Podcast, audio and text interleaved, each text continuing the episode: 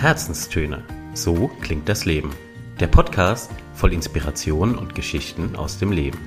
Von und mit Inken Hefele und Anna Leiber. Herzlich willkommen zu einer neuen Episode der Herzenstöne. Und wir haben endlich mal wieder Literatur im Gepäck.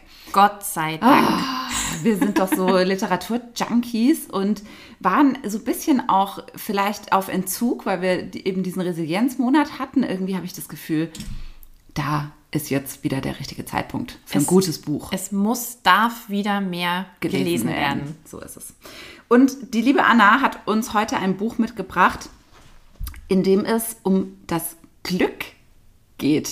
Mhm. Ich freue mich sehr drauf, Anna, weil ich kenne das Buch noch gar nicht. Und du ich hast auch es noch nicht nie, fassen.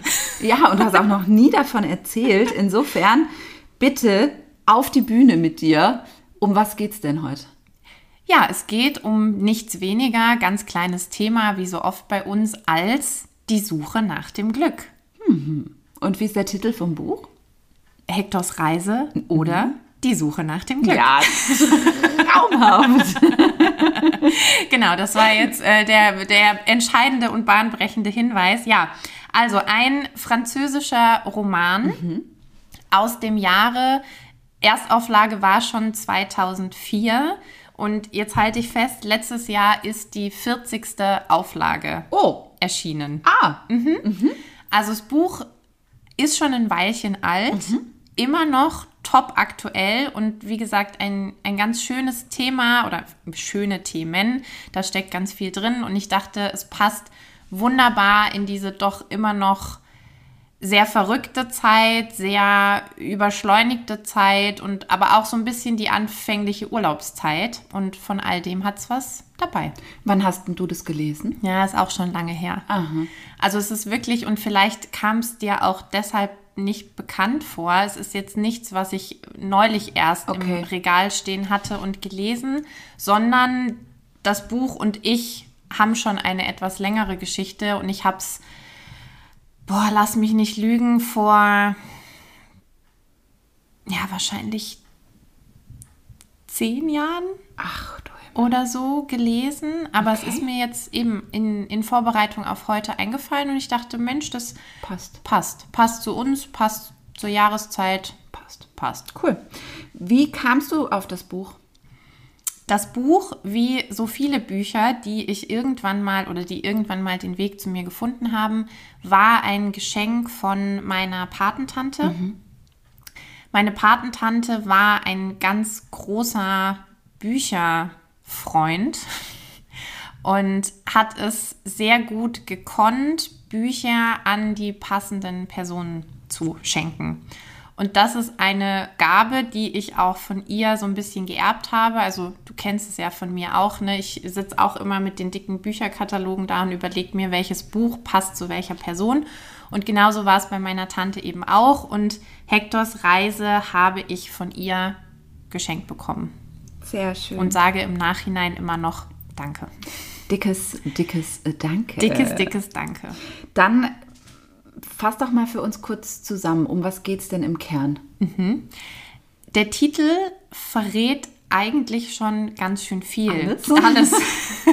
Okay. ist der perfekte Titel, weil er fasst wirklich in Kürze zusammen, worum es im Buch geht. Es geht um den Hector? Psychiater Hector. Es geht um seine Weltreise und es geht um den Grund seiner Weltreise, nämlich die Suche nach dem Glück. So, und das Ganze jetzt noch mal ein bisschen aufgedröselt. Hector ist ein junger Psychologe, sehr begabt, das sagen auch all seine Klienten und Klientinnen. Er hat aber so langsam das Gefühl am Anfang des Buches, er ist nicht mehr so wirklich in der Top-Performance. Ja, die Leute kommen immer unglücklicher zu ihm und er findet nicht mehr wirklich den Zugang zu den Themen und er schafft es nicht mehr wirklich, die Leute so glücklich zu machen. Das führt ihn zu kurzerhand dem Entschluss, die Praxis einfach mal für eine Weile Praxis sein zu lassen und auf Weltreise zu gehen. Mit genau dieser Frage im Gepäck, was ist denn eigentlich Glück und wann sind Leute glücklich? Und seine Reise führt ihn wirklich durch die buntesten Kontinente und Kulturen. Er trifft alte Schulfreunde, Kollegen. Er trifft aber auch völlig bis dahin unbekannte Menschen für ihn, die aber ja aus der ganzen Bandbreite der Bevölkerung und der Geschichten und der Schicksale stammen. Und all diese Personen konfrontiert er eben mit der Frage, was macht dich eigentlich glücklich und was ist Glück für dich? Und im Laufe der Reise entsteht so seine Glücksliste. Sie lacht auch schon ganz glückselig. Keine Termine im Kalender und leicht einsitzen. Das wäre die Definition, die mir sofort durch den Kopf geht. Ja, so ähnlich stehen die Punkte auch auf seiner Liste. Ja, und, und all das, was er eben auf seiner Reise erlebt, all die Begegnungen, die er hat, führen dann zu seiner Glücksliste von ungefähr 20 Punkten die es dann eben für ihn ganz gut auf den Punkt bringen, was Glück eigentlich ist. Klingt super. Sag ich doch. Wer ist denn der Autor oder die Autorin? Der Autor ist ein französischer, und jetzt halte ich fest, französischer Psychologe. Ach, sag nur. ja, sag. François Lelor. Ich hoffe, ich habe ihn richtig ausgesprochen. Na, ne? Es klang super. Es klang sehr französisch, genau. Und man könnte eigentlich sagen, er ist die perfekte Grundlage für den Roman, denn ähnlich wie Hector ist er Psychologe, ähnlich wie Hector hat er eine Weltreise gemacht und ist der Frage nach, was ist eigentlich Glück, was ist Achtsamkeit, genau, ein ist bisschen. Das, äh, autobiografisch fast schon ein bisschen. Äh, ja, also ich, also stark inspiriert. Stark, genau, stark inspiriert. Also der gute Mann ist 1953 geboren, also auch schon etwas höheres Semester. Studierte eben Medizin und Psychologie, also er weiß auch, wovon er da schreibt und womit er sich so befasst. Hat dann lange an Krankenhäusern gearbeitet, hat im Ausland gearbeitet, hatte dann eben auch seine eigene Praxis und irgendwann nach ein paar Jahren hat er gleich wie Hector eben auch einen Schlussstrich gezogen und hat gesagt, nee, ich habe Paris und meine Klienten, Klientinnen satt.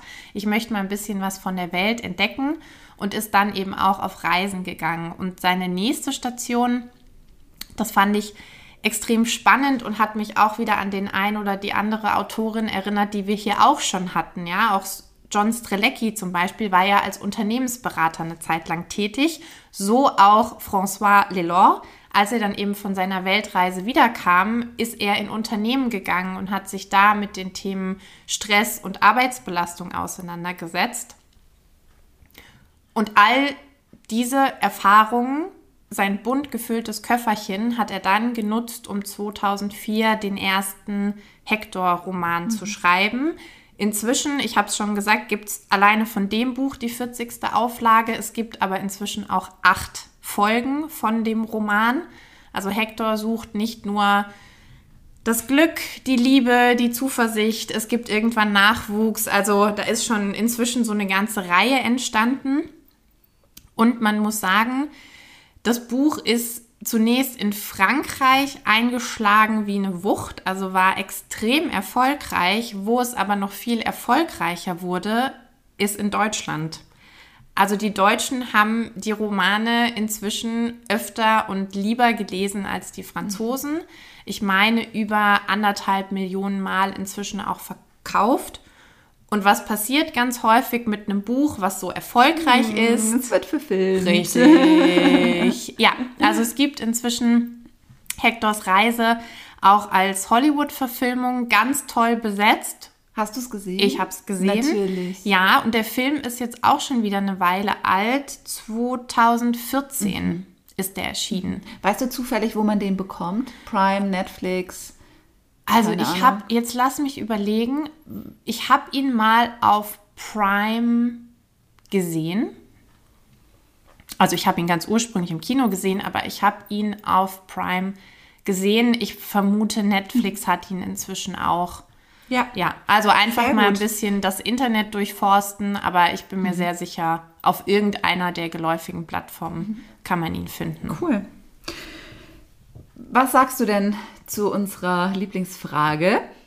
Hörbuch oder gebundenes Buch? Gut. Muss ich da noch viel zu sagen? Ähm, genau. Also, ja, das Buch, das gebundene Buch liegt hier vor mir und das war es auch, das ich damals von meiner Tante geschenkt bekommen habe. Von daher, ja, ganz klar gebundenes Buch. Man muss auch fairerweise dazu sagen, äh, also ihr wisst ja, ich bin eh nicht so die Hörbuchtante. Aber damals, als ich es gekriegt habe, gebunden, gab es auch mhm. noch nicht so viele Hörbücher. Also klar in CD-Form, aber jetzt noch nicht mit Audible, Bookbeat und wie sie mhm. alle heißen. Also von daher, es war, war bei mir und ist geblieben, das gebundene Buch. Ich habe aber natürlich fairerweise ins Hörbuch mal reingeschnuppert und muss sagen, der ganz subjektiv, die Stimme des Erzählers hat für mich nicht gepasst. Ich frage mich tatsächlich, ob wir diese Frage in unseren Hörbuchepisoden nicht einfach langsam mal canceln, weil die Antworten sind sowohl auf deiner als auch auf meiner Seite gefühlt immer same, same die gleichen. Ja, das ist Du richtig. liest, ich höre, dir passt die Stimme nicht, mir passt das Lesen nicht. Let's see. Ja, und ja. trotzdem kriegen wir es irgendwie immer auf einen gemeinsamen Nenner. Zumindest ja. was die Buchempfehlung das, angeht. Das, es geht ja auch äh, da per se nicht um den Inhalt des Buches, sondern um die Art und Weise des Konsums. Aber ich werde es auf jeden Fall, äh, habe ich gerade eben schon entschieden. Ich bin nämlich gerade hörbuchlos. Hm. Beziehungsweise stimmt nicht, ich höre gerade äh, noch den Rosa Elefanten von Martin Suter. Uh, aber das wird sich, das ist ein kurzes Gastspiel, sagen wir mal so, das ist relativ schnell wieder vorbei. Und dann werde ich mal in den Hector reinhören. Ja. Und dann schaue ich einfach mal, genau. wie mir der wie du, mir der schmeckt. Du schaust einfach mal, wie er dir ja. schmeckt. Der Vorteil, ich könnte mir vorstellen, der Vorteil ist, du kennst die Geschichte ja noch nicht. Mhm. Und mir geht es ganz oft so, wenn ich ein Buch lese und bei dem Buch ist es eben auch ganz besonders die Art und Weise, wie es geschrieben ist, mit einer gewissen Leichtigkeit, mit einem gewissen Augenzwinkern, teilweise sehr kindlich, dann und ich glaube, das passiert bei uns allen automatisch, stelle ich mir eine Stimme vor, die dieses Buch idealerweise liest. Und meine Vorstellung mit der Realität, dem Sprecher, den sie gewählt haben, passt halt so 0,0 zusammen. Und ich bin dann eher damit beschäftigt, mich die ganze Zeit über den Sprecher zu ärgern, als noch auf den Inhalt zu konzentrieren. Doof. Deshalb dein klarer Vorteil, du kennst es ja noch nicht. Und bringt mich auch direkt zu unserem nächsten Punkt, nämlich der Sprecherin, die hier mit am Tisch sitzt. Wir lesen ja immer gerne einen kleinen Absatz aus dem Buch vor. Und das ist für euch, liebe Hörerinnen und Hörer, jetzt natürlich der Jackpot, ne? Weil Annas Stimme kennt ihr ja schon und mögt sie auch. Hoffentlich. Gehen wir davon aus. und äh, deswegen, liebe Anna, wirst du jetzt einen kleinen Part zum Besten geben. Das ist richtig und werde mich natürlich sehr bemühen, die Stimmfarbe und Gabe zu geben, die ich für angemessen halte. Ich nehme euch wie immer mal ganz kurz mit, wo befinden wir uns gerade an der Stelle im Buch. Ich habe ja schon gesagt, Hector kommt auf seiner Reise an ziemlich vielen Orten vorbei, trifft ziemlich viele Menschen und jetzt gerade ist er in Kalifornien unterwegs. Er hat seine Reise schon relativ abgeschlossen. Seine Liste hat, seine Glücksliste hat schon einige Punkte. Und er weiß, es gibt eine Koryphäe an Glücksforscher in Kalifornien. Genau diesen Menschen möchte er treffen, um mal zu gucken, naja, was sagt denn eigentlich die Wissenschaft zum Glück? Und äh, liege ich mit meiner Liste da überhaupt richtig? Und passenderweise heißt auch dieses kleine Kapitelchen, Hector lernt das Glück zu messen. Stellen Sie sich vor, ich wäre ein Marsmensch, sagte der Professor. Und ich wollte gern die Menschen auf der Erde verstehen. Wie würden Sie mir begreiflich machen, dass Sie sich glücklich fühlen? Das war eine wunderbare Frage, und man konnte ein bisschen ins Grübeln kommen, ob der Professor nicht tatsächlich ein Marsmensch war. Hector dachte, dass er im Raum Zeittransporter ein wenig geschrumpft sein musste außer was seine Nase und das Haarbüschel betraf. Aber Hector wusste auch, dass große Wissenschaftler oftmals eine Ader für das Wunderliche haben und dass sie gerade mit dieser Art auf die Dinge zu blicken ihre Entdeckungen machen. Also versuchte er so zu antworten, als wollte er einem Marsmenschen erklären, wie glücklich sein aussah. Naja, ich könnte sagen, dass ich mich gut fühle, dass ich fröhlich bin, vergnügt, optimistisch, positiv eingestellt, voll in Form. Wenn Sie ein Marsmensch wären, müsste man Ihnen alle diese Worte natürlich erst einmal begreiflich machen und Ihnen erklären, dass das alles Emotionen sind. Und mit Emotionen ist es wie mit Farben. Sie lassen sich schwer erklären. Absolut richtig. Es wäre vielleicht einfacher, Ihnen zu erklären, dass ich mit meinem Leben zufrieden bin und die Dinge so laufen, wie ich es möchte dass ich in ganz verschiedenen Bereichen zufrieden bin. Mit meiner Arbeit, meiner Gesundheit, meinen Freunden, meinen, ähm, meinen Liebesbeziehungen. Nicht schlecht, nicht schlecht, aber weiter. Hector sah weiter nichts. Haben Sie im Frühling schon einmal ein Fohlen auf einer Koppel beobachtet? fragte der Professor plötzlich.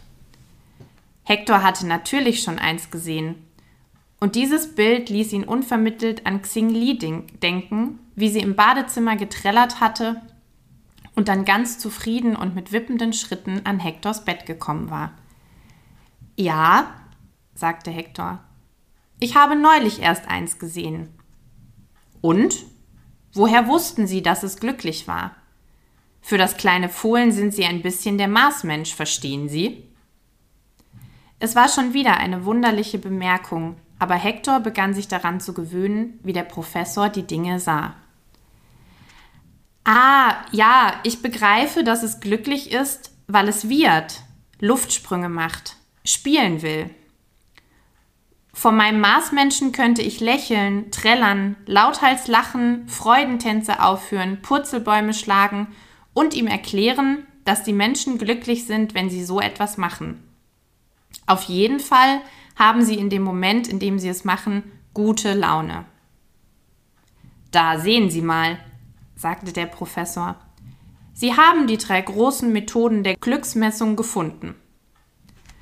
Und er erläuterte Hector, dass man das Glück messen konnte, indem man die Leute fragte, wie oft sie sich nach gestern oder letzte Woche in guter Stimmung, vergnügt und froh gefühlt hatten.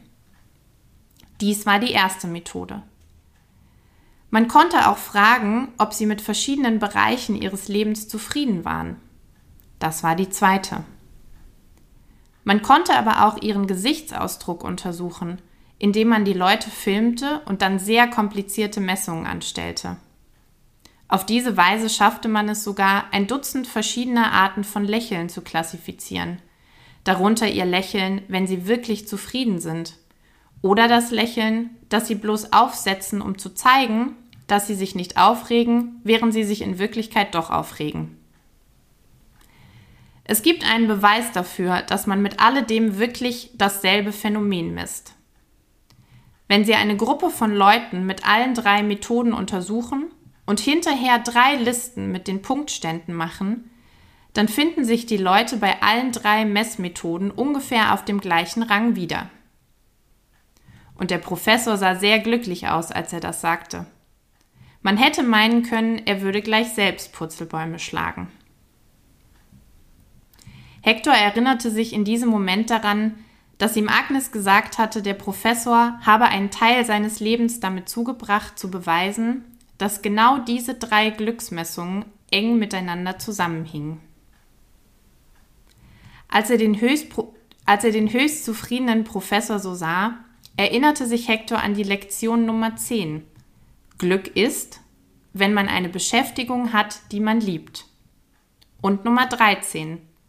Glück ist, wenn man spürt, dass man den anderen nützlich ist.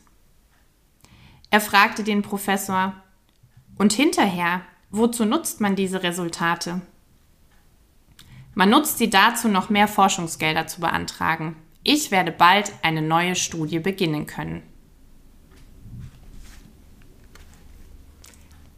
Und weiter verrate ich nicht.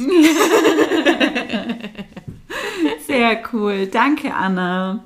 Also was ich jetzt schon rausgehört habe aus diesem kleinen Abschnitt ist, dass es Lektionen gibt im Buch. Ja, also diese Lektion oder mit diesen Lektionen bezeichnet er die Punkte auf seiner Glücksliste. Ah ja, okay. Und wie viele sind das dann in Summe, die er zusammenbekommt? In Summe sind es 20. Inzwischen gibt es aber mehr, weil im Laufe der Romanreihe noch mehr Lektionen dazukommen. Okay, alles klar. Gucken wir mal auf die Frage, was denn dieses Buch mit dir gemacht hat, was es in dir ausgelöst hat und ja, welche Veränderungen sich vielleicht bei dir eingestellt haben. Es ist ja offen gestanden schon eine Weile her, dass ich es gelesen habe. Wir hoffen, du kannst dich noch ein bisschen erinnern. Ich kann mich erinnern und ich wurde jetzt, und das ist ja auch immer das Schöne, wenn wir uns auf diese Folgen vorbereiten, ich wurde jetzt aber auch wieder ähm, Gecatcht. gecatcht und in dieses Gefühl von damals gezogen. Also man hat ja gerade auch gemerkt, das Buch ist sehr leicht geschrieben, fast schon kindlich. Und das fand ich damals schon so faszinierend. Ich meine, das Thema oder die Frage, was ist Glück, was macht Leute glücklich, ist riesig. Ja, ich habe eine ganze Fortbildung dazu besucht. Ja, und das ist nur eine von Ja. wahrscheinlich zigtausenden, die man besuchen könnte. Also lange Rede, kurzer Sinn. Es ist ein Riesenthema, das Ja. aber ganz leicht verpackt wird. Und ein Buch, das man auch wirklich leicht lesen kann, was einem selber so kleine Glücksmomente bringt und was einen zum Schmunzeln bringt, nicht nur über diesen leicht skurrilen und verschrobenen Psychologen Hector, sondern auch über die Menschen, die er da trifft, die Situationen, die er erlebt. Und das ist so das Gefühl, das ich damals beim Lesen hatte und das jetzt eben peu à peu wiedergekommen ist.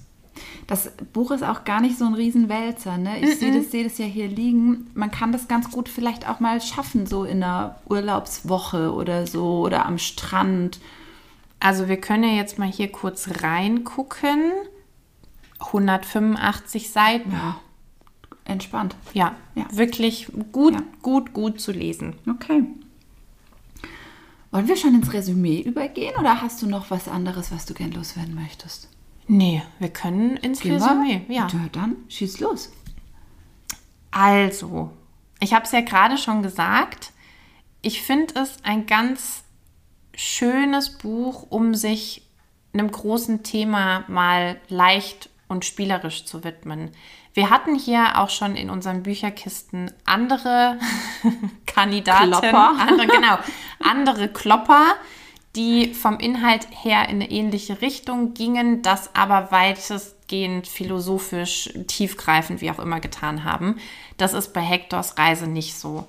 Und das finde ich das Schöne an dem Buch. Das macht es für mich auch eben zu einem wunderbaren Geschenk, zu einem wunderbaren, ich nehme es mal mit in den Urlaub, ich tue mir was Gutes, ich setze mich damit, ich meine, das Wetter im Moment ist ja bombastisch, ich setze mich damit auf den Balkon, in den Park, auf die Bank, wohin auch immer. Und es schafft eben so, so, so eine Leichtigkeit. Und das fand ich extrem, fand ich extrem schön und finde ich immer noch extrem schön. Drei Wörter, die das Buch aus deiner Sicht gut beschreiben. Leicht. Hm, Ich hatte auf Leichtigkeit getippt, aber ja, leicht ist aber natürlich leicht, perfekt. leicht geht natürlich ja. auch. Glücksbringend Ja, schön. und augenzwinkernd. Da kommt die humoristische Seite wieder zum Vorschein. Ganz genau so ist es. Abschlussfrage wie immer Ding, auf ding, ding. einer Skala von 0 bis 10. Wie empfehlenswert ist das ganze Buch? Also alles zusammengenommen, was ich jetzt schon gesagt habe und was ich darüber hinaus wahrscheinlich noch sagen könnte, ist es für mich eine sehr gute 9. Ich finde es wahnsinnig auch wieder leicht, schön, eingängig geschrieben. Ich finde das Thema Glück, was macht uns glücklich, wo können wir auch vielleicht das kleine Glück manchmal entdecken, unheimlich wichtig, gerade in Zeiten wie diesen. Mich hat natürlich auch dieser Reiseaspekt begeistert. Ja, man taucht mal kurz ein in fremde Kulturen. Also das alles macht das Buch für mich wirklich lesenswert. Aber, und jetzt halt jetzt kommen wir zu, warum keine 10, sondern nur eine 9. Ich finde, es gibt eben doch Bücher, die dem Ganzen mehr Tiefe widmen. Und das ist so der Punkt, der mir persönlich zur 10 noch ein bisschen fehlt. Aber ich meine, hey, also eine 9 ist eine 9. Also, aber hallo. da, da wollen wir nicht, wollen wir nicht dran rütteln und es ist eine ganz klare Leseempfehlung, es ist aber auch eine ganz klare Schenkempfehlung. Also jeder, von dem man denkt oder von der man denkt, Mensch, die hätte jetzt gerade mal so einen kleinen Glücksmoment verdient oder eine Aufmunterung, da ist das Buch genau das Richtige, weil es eben so schön leicht und so schön positiv ist. Cool. Liebe Anna, vielen herzlichen Dank, dass du für uns in deinem Bücherregal unterwegs warst und Na, sehr uns gerne. den Hektor mitgebracht hast. Liebe Hörerinnen und Hörer, wir wünschen euch wie immer ganz viel Freude beim Reinlesen, Reinhören, wie auch immer ihr das tun werdet. Sind auf eure Rückmeldungen gespannt. Also vor auch allem das. ich beim Thema Reinhören. und wünschen euch jetzt noch einen wunderbaren restlichen Sonntag. Macht's gut und auf bald. Bis dann. Ciao, ciao.